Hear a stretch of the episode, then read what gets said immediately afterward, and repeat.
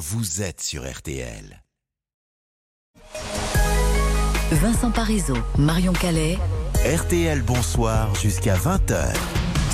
On vous souhaite une très belle fin de journée et déjà un bon début de week-end. Place maintenant à l'invité d'RTL Soir, Marion. Pour revenir sur l'interpellation de l'auteur présumé d'un féminicide hier en Savoie. Bonsoir Marie-Laure Pesant. Bonsoir. Colonel Marie-Laure Pesant, vous êtes porte-parole de la gendarmerie nationale. Euh, Dites-nous tout d'abord comment s'est passée cette arrestation ce matin? Déjà, je voulais avoir une pensée pour les, les familles et pour nos camarades policiers qui Mmh. sont en deuil aujourd'hui. Euh, la traque s'est faite de manière très euh, rapide. L- l- On a eu dès 9 heures des informations comme quoi un individu s'en était pris euh, à une femme et l'avait tuée. Donc on a immédiatement euh, envoyé les unités euh, locales déjà. Ça, c'est hier matin. Ça, c'était hier matin, donc les unités locales. Et ensuite, petit à petit, on a euh, envoyé des moyens. On a eu une montée en puissance des moyens. Pourquoi? Parce qu'on est face à un individu qui euh, euh, est euh, violent, euh, qui est mobile. Euh, on sait qu'il a, euh, d'après les premiers éléments qu'on recueille, prémédité potentiellement euh, l'acte. Et donc, il faut tout de suite déployer le maximum de moyens. Des moyens, combien exactement? Combien de personnes ont été mobilisées hier, hier après-midi pour tenter de le retrouver?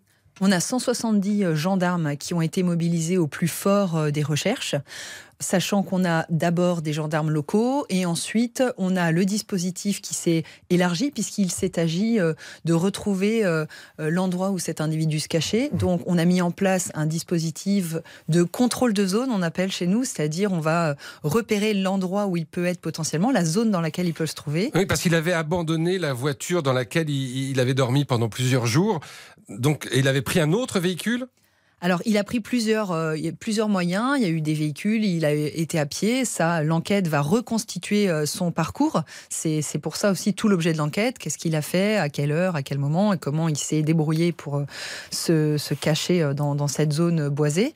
On a du coup aussi eu, mis en place des moyens spéciaux pour pouvoir le pister, mettre, mettre une certaine pression sur lui aussi. Les moyens spéciaux, c'est-à-dire? Alors les moyens spéciaux, ça va être des hélicoptères. C'était important d'avoir déjà une vision 3D.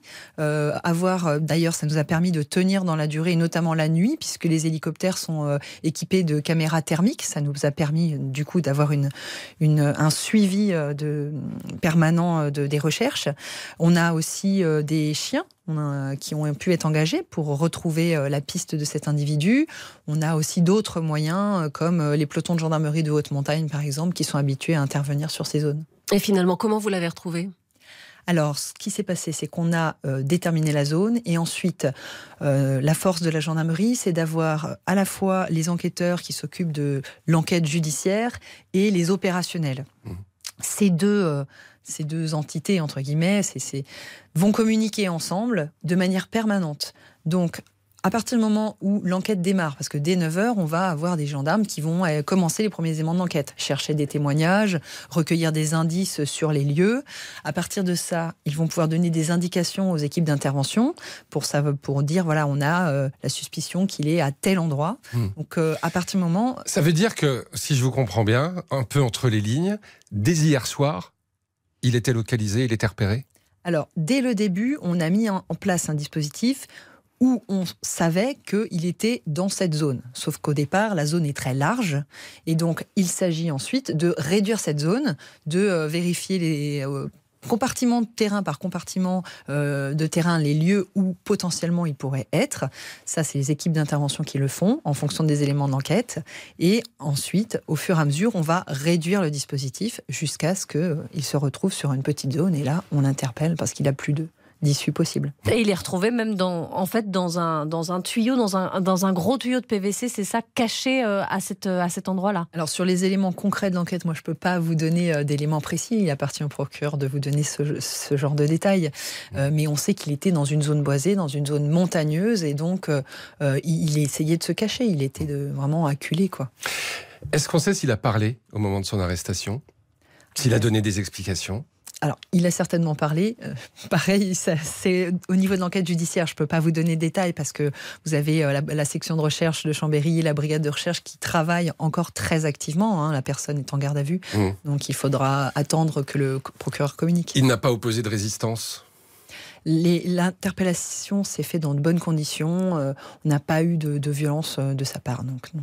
Et cet homme, il n'avait pas respecté une ordonnance de protection. la victime, elle, avait déposé plainte plusieurs fois dans le passé. Avec le recul, est-ce qu'on peut se dire que peut-être dans cette affaire, cet homme, on aurait pu le tenir éloigné? Alors cette personne, elle était, euh, il y avait eu des procédures. Bon, les magistrats après ont pris euh, des, décisions. Euh, on peut toujours faire mieux. Hein. Euh, de toute façon, euh, nous, chaque affaire nous permet de voir ce qu'on peut améliorer. On a des gendarmes. On a eu le Grenelle des violences conjugales qui a quand même été déterminant sur l'action et la manière dont on se forme. Hein. Nous, maintenant, tous les gendarmes sont formés de manière en formation initiale, en formation continue. Donc, il y a eu beaucoup de choses qui se sont mises en place. Les affaires dont vous parlez sont un peu plus anciennes. on a aussi euh, des, par exemple un enquêteur qui euh, euh, va être spécialisé dans les auditions de victimes de violences conjugales. On va avoir des outils qui ont été développés pour voir à quel niveau de danger est la personne qui vient nous signaler des faits ou porter plainte. Donc il y a beaucoup d'éléments qui se sont mis en place et on travaille beaucoup avec les associations de victimes également. Et, et vous avez évoqué dès le début de cet entretien effectivement l'émotion au sein de la police et de la gendarmerie ce qui est terrible, c'est qu'effectivement, cette policière, elle, elle-même, elle, pouvait recueillir la parole euh, des femmes victimes de violences. Elle l'a certainement fait, peut-être. Hmm. Hmm. Comme tout policier ou gendarme, on est amené à, euh, à avoir des personnes qui se présentent et qui euh, souhaitent porter plainte ou qui ont besoin, besoin d'aide. Et c'est notre métier, c'est le cœur de métier de protéger la population et d'aider les personnes qui vont être victimes, bien sûr. Merci beaucoup euh, d'être venu ce soir sur RTL, euh, Marie-Laure Pesant, donc euh, porte-parole de la gendarmerie nationale. Merci d'avoir été avec nous dans RTL. Bonsoir. Une courte pause, évidemment, euh, l'émission continue dans un instant. On va partir à Deauville, au cœur du festival du film américain, dans RTL Inside, et euh, avec notre deuxième invité. Notre invité pour euh, tout comprendre. Il est agent de joueur, il va nous raconter le mercato du foot vu de l'intérieur. Comment ça se passe, comment on négocie, les joueurs ont-ils leur mot à dire? Eh ben, vous avez eu des questions, toutes les réponses, c'est juste après ça. À tout de suite. RTL, bonsoir.